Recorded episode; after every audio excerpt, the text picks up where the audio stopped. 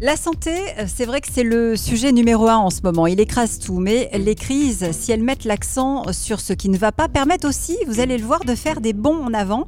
Euh, c'est le cas pour tout un tas d'innovations qui vont révolutionner, Fabrice, le, le travail des praticiens de demain. Et on va voir ça tout de suite avec Nicolas Bourdel. Bonjour Nicolas.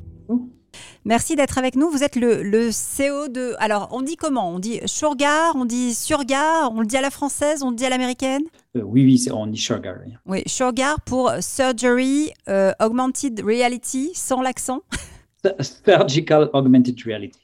Euh, alors, c'est un, c'est un, un, logiciel, en fait, hein, de réalité augmentée pour la, la microchirurgie, c'est ça? Alors, c'est plutôt pour la chirurgie mini-invasive. La chirurgie mini-invasive, c'est une chirurgie qui se pratique avec une caméra et de toutes petites incisions. Donc, c'est vraiment très bénéfique pour le, pour le patient en termes de douleur, en termes de complications post-opératoires.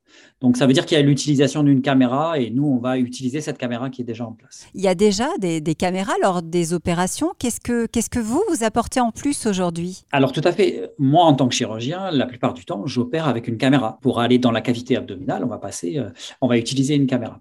Ce qu'on ajoute euh, au flux euh, vidéo, c'est toute la, donnée qu'on a pu acquérir avant l'opération, c'est-à-dire l'IRM, le scanner. En fait, on va construire un jumeau 3D de l'organe que l'on veut opérer, qu'on va fusionner en temps réel avec l'organe qu'on opère. Donc, on ajoute de la donnée et on augmente la réalité. Vous avez créé l'entreprise en, 2019 à, Clermont-Ferrand, c'est ça? Comment, est née l'idée? Comment vous vous êtes euh, dit, tiens, moi, chirurgien, je, je vais euh, passer de l'autre côté et, devenir aussi euh, finalement chef d'entreprise? Alors, il y a, d'abord l'historique de la recherche parce que c'est vraiment de la deep tech. Donc, il y a vraiment de la recherche académique, euh, notamment avec le professeur Adrien Bartoli, qui est spécialiste en vision par ordinateur. Donc, on a commencé à travailler avec lui il y a plus de 11 ans maintenant. J'ai fait ma thèse de science, mon PhD euh, dessus.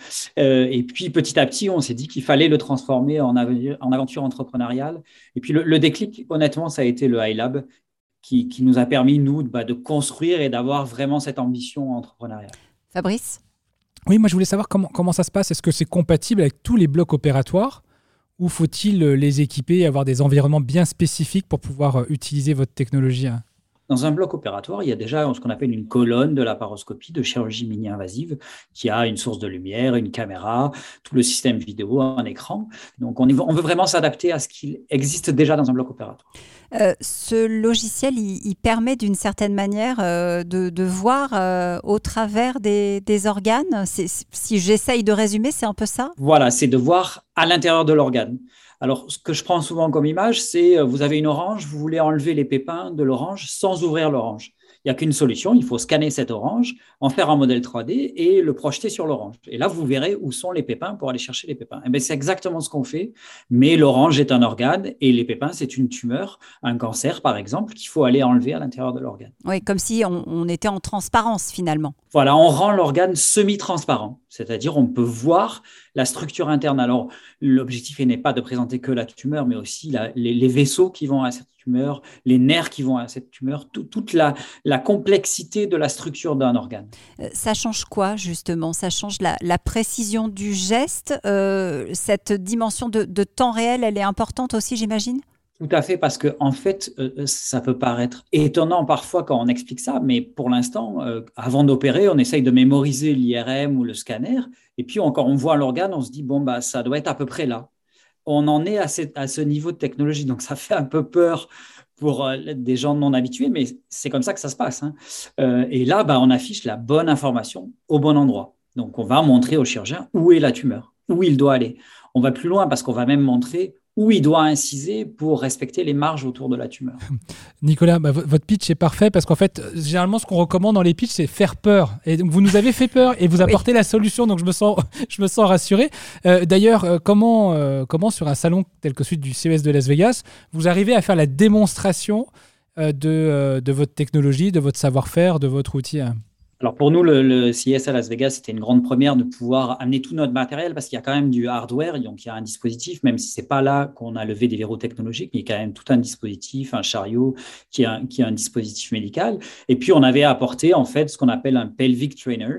Donc c'est là où s'entraînent d'habitude les chirurgiens et il y a un organe qui est imprimé en 3D. Là, c'était un utérus euh, qui était imprimé en 3D. Donc on pouvait démontrer le, la réalité en temps réel avec euh, la réalité augmentée qui permet de traquer enfin notre logiciel qui permet de, suivre l'organe même s'il est, euh, s'il est en mouvement. Aujourd'hui, on est sur de la euh, chirurgie mini ou micro-invasive, mais demain, on pourra aller plus loin? En chirurgie ouverte, du moment qu'on a une caméra qui va être en fait plus puissante que l'œil humain lui-même, on peut très bien ajouter l'information à cette caméra.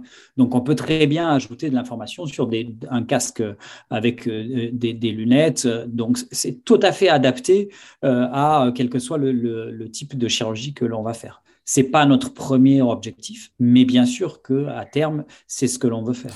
Quel est le temps de formation pour un chirurgien pour adopter votre, euh, votre outil? Alors nous, on essaye d'avoir un développement qui est très centré sur l'utilisateur. Le premier utilisateur, c'est moi et c'est notre équipe qui, qui l'avons testé. Euh, donc on essaye de tourner ça vraiment vers euh, euh un, un, développement UX qui soit vraiment abouti. C'est pas facile, mais l'objectif est que le chirurgien puisse s'approprier la technologie le plus rapidement possible, bien évidemment.